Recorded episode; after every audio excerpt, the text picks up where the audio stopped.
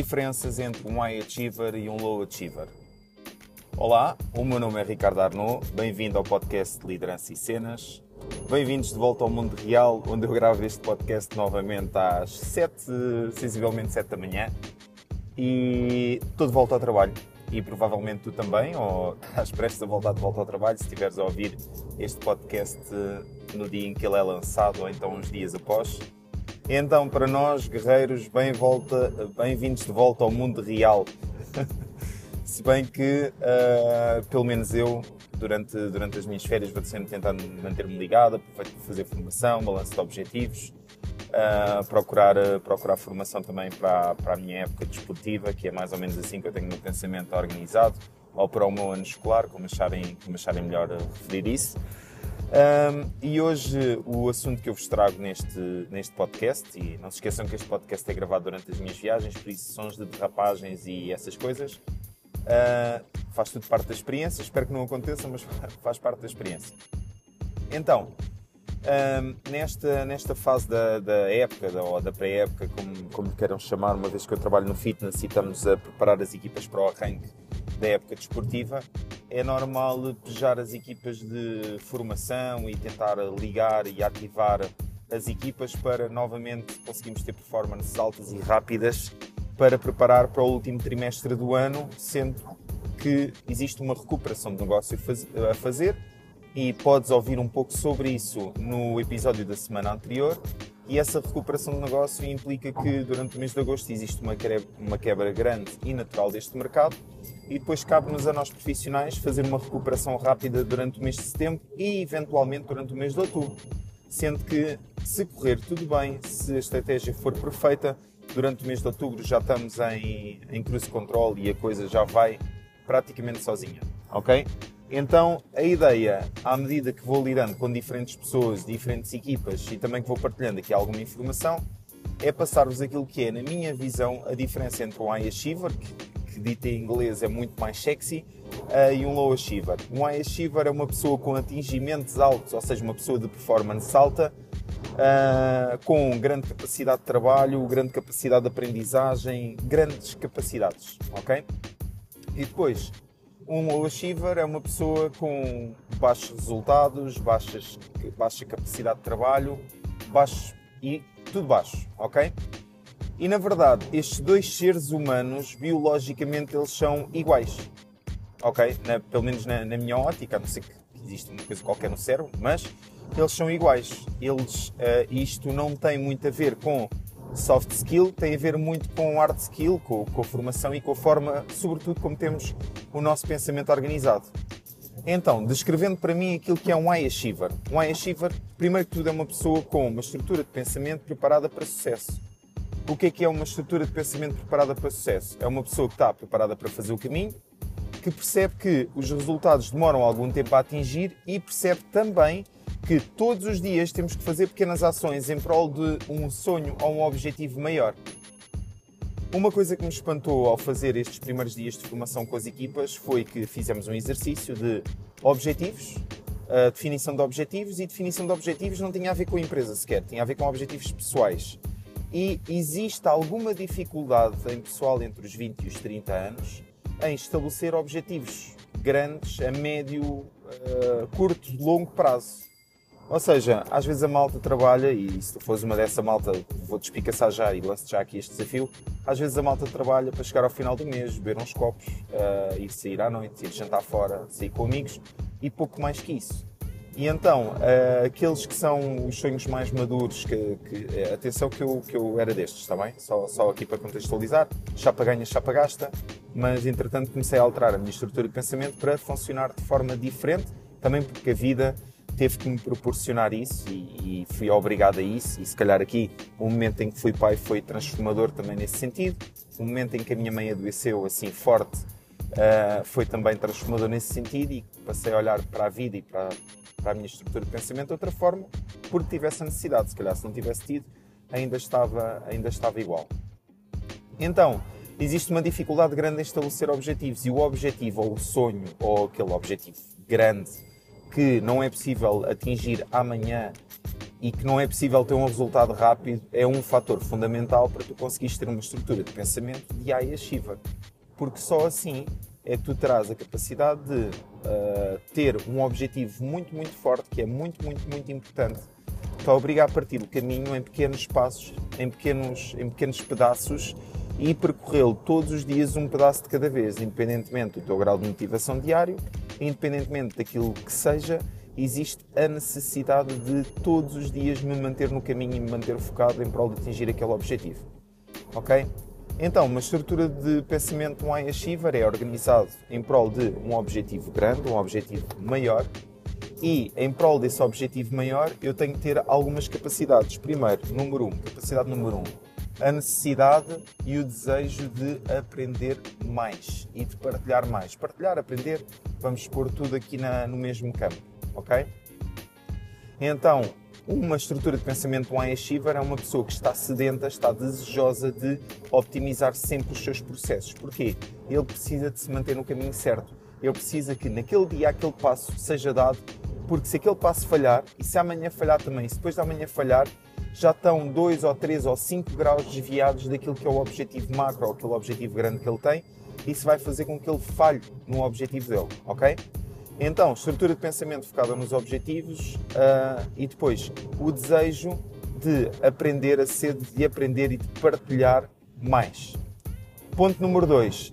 Esta pessoa, este I Achiever, é uma pessoa comprometida com rotinas diárias. Eu falo muito nisto mesmo, muito. Porque, uh, e se alguém tiver curiosidade, o 5am Club, o livro, ou o clube.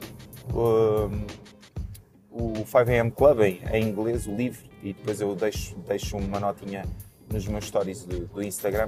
Foi um dos livros transformacionais para mim, porque aquele livro não tem a ver com acordar às 5 da manhã, tem a ver com rotinas. Aliás, ele fala de acordar às 5 da manhã, é certo, porque o dia rende mais, etc, etc, etc. Eu, Ricardo Arnaud, pá, eu não consigo Tentei durante algum tempo, é espetacular a nível de trabalho, mas não consigo, andava todo roto. Mas aquilo que eu retirei daquela leitura, daquele livro que foi realmente transformador, foi a capacidade de estabelecer rotinas e cumpri-las de forma consistente. E quando nós analisamos e cumprimos estas rotinas ao longo do tempo, mesmo que a mudança amanhã não seja grande, quando nós analisamos a mudança passado um mês, a mudança é gigante. Passado um ano, a mudança é gigante no que respeita à aprendizagem, no que respeita à evolução, no que respeita às poupanças pessoais, no que respeita ao negócio, no que respeita uh, à gestão, no que respeita às relações, no que respeita a tudo. Quando nós estabelecemos pequenas rotinas, imagina, e do que for, se tu tiveres uma rotina de, de carinho com os teus filhos ou de leitura da história, amanhã não vai fazer efeito, se calhar o teu filho até vai achar estranho, mas passado um mês vais criar ali uma ligação mais forte e vais ter ali um momento especial e aquele momento passará a fazer falta e aquele momento fará com que a vossa relação ao longo dos anos perdure e seja mais forte, porque o meu pai e a minha mãe liam uma história sempre, todos os dias, religiosamente, de forma consistente e era um momento especial que nós tínhamos. Então, isto é só um exemplo para tu veres a, a força que a rotina e que os hábitos têm, os hábitos diários e que esta consistência pode dar. Eu conheço alguns profissionais que com uma comunicação fantástica, com uma capacidade fantástica, com um talento enorme, mas que não têm a capacidade de uh, estabelecer e, e, ter rotinas de forma consistente. Ser consistentes. Mas eles são fantásticos. Então, imaginem um speaker, pá, ele é fantástico, as ideias são fantásticas, mas depois analisamos e olhamos para o negócio dele e vemos, ok, este gajo sabe tanto, ou desculpem a palavra, o calão, mas esta pessoa sabe tanto e porque é que ele não aplica isto no negócio? Ele aplica, só que aplica um dia e depois deixa cair o processo porque não tem rotina, não tem consistência, ok? E depois conheço outros profissionais pá, que não têm uh, uma comunicação fantástica, não são fantásticos, não são brilhantes, uh, mas depois conseguem ter processos muito sólidos e que fazem todos os dias e depois quando nós analisamos os negócios, as relações, a vida daquelas pessoas, pá, é uma vida consistente, feliz, saudável, que respira saúde, que todos os dias as coisas acontecem de forma tranquila. Isto não significa que não se possa ir jantar fora, não se possa cometer uma loucura ou ir de férias, não significa nada disso. Significa que nós fazemos a base bem feita, ok? Tem muito a ver com isto. Então, que é a terceira característica da estrutura de um high achiever. Ele preocupa-se muito com a base, faz a base bem feita. Uh, por exemplo, nesta fase de, de abertura de época, eu, eu olho sempre para os processos que nós aplicamos durante o ano, seja o processo comercial, ou seja o que for, pronto. E olho para aquilo e tento fazer um twist de, mediante as observações que eu vou vendo durante o ano, mediante aquilo que eu acho que resulta melhor e também para fazer um refresh de informação, porque apesar de, e se tu lidas com equipas, isto vai acontecer sempre e não podes ficar magoado com isso. Apesar de uma estrutura, por exemplo, base comercial aquilo é daquela forma imutável, resulta, resulta bem, funciona, mas quando tu passas aquilo à equipa, a equipa vai utilizando e vai desformatando o processo e vai tirando fotocópias de fotocópias de fotocópias de fotocópias e quando chegas, passado 3 meses e vais rever o processo, o processo está todo desformatado. Mas se tu explicares novamente o processo tal e qual ele é, à equipa, eles vão assumir que já sabem. Mas na verdade eles foram fazendo atalhos. Porque foi resultando, foi resultando, foi resultando e quando chega ao final está tão atalhado que eles saltam ali uma data de processos importantes e depois deixa de fazer sentido e o processo fica todo desformatado e deixa de resultado. Mas se tu explicares exatamente da mesma forma, então as equipas vão assumir que já ouviram aquela conversa, a cassete é a mesma e não, não faz tanto sentido, ok? Que é normal.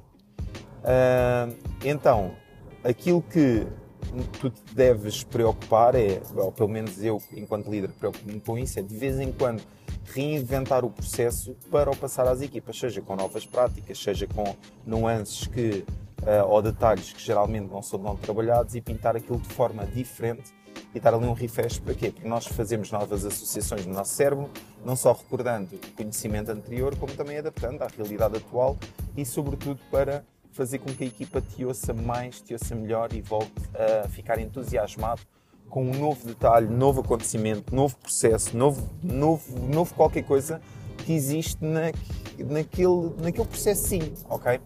Então, feito isto, acaba por ser uh, realmente algo uh, que, é, que é importante e que é, e que é bom de passar às equipas e tu enquanto líder, se tiveres uma fase em que estás formação, analisa, analisa esta estrutura que, que eu utilizo, vê se faz sentido para ti e porque não, experimenta aplicar e se calhar vais ser mais ouvido. Muitas vezes nós sabemos muito, mas depois não conseguimos ser ouvidos e não sendo ouvidos o conhecimento não se retém e as equipas não mudam, não evoluem. Está bem? Então, é, pensa nisto.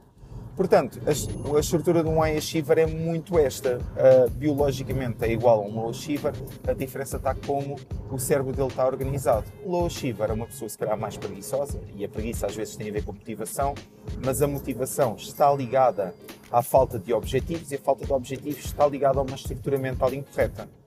Então, uma das coisas que eu aplico a um low achiever, a uma pessoa que não, não tem vontade de, ou que. Porque toda a gente consegue estudar, toda a gente consegue ler duas páginas, toda a gente consegue. Tem a ver com motivação intrínseca extrínseca, ou o que for, para se moverem e começarem a dar passos nesse sentido. Ok? Então, uma coisa que eu desafio as equipas a fazer, e tenho falado cada vez mais de finanças pessoais, também porque vou experimentando coisas comigo e é uma coisa que eu gosto, que tenho a sorte de estar incluído num grupo de pessoas que fala sobre isto. Então, é vou desafiando a malta para, quanto mais não seja, pá, pensem num sítio onde adoravam o vosso destino de férias de sonho. Pá, olhem para o vosso carro, vejam se querem investir no futuro uh, e com isso estabelecer metas financeiras, por exemplo, se financeiro for a meta, e com isso estabelecer metas financeiras, dar a educação financeira que muitas vezes falta uh, nas escolas, pelo menos à data de hoje, eu acredito que seja praticamente inexistente uh, dar alguma dessa educação financeira e mostrar que é possível. Ter uma casa é possível, ter um carro novo é possível, tudo é possível desde que nós tenhamos o nosso pensamento organizado nesse sentido, tenhamos um plano e com esse plano estejamos preparados para agir. Então, low achiever, se tu fores um low achiever, por favor define um objetivo, uma meta grande, procura ajuda, ok? No sentido de depois fazeres a divisão em pequenos passos para procurares a consistência e eu sei que tu consegues, porque não, se fores um low achiever, não há nada que te distinga de um high achiever, não há nada, biologicamente tu és igual, tem tudo a ver com estrutura de pensamento. E para teres uma estrutura de pensamento mais optimizada, melhor, só tens de começar a definir objetivos para ti e com essa definição de objetivos começar a estabelecer uma estrutura, uma vida à tua volta que permita conseguir atingi-los, está bem? Eu sei que tu és capaz. Então, uh, nesta fase de, de pré-época, eu abri algumas vagas de consultoria para, uh, especialmente aqui, negócio, negócio PT.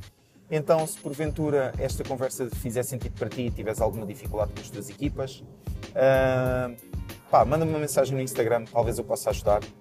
Não, não terei muito tempo porque vou estar absorvido também na, na formação da, das nossas equipas, mas acredito que pelo menos mais duas vagas eu consiga abrir para uma consultoria de uma hora e com isso conseguir-te ajudar a estruturar o teu negócio. Está bem?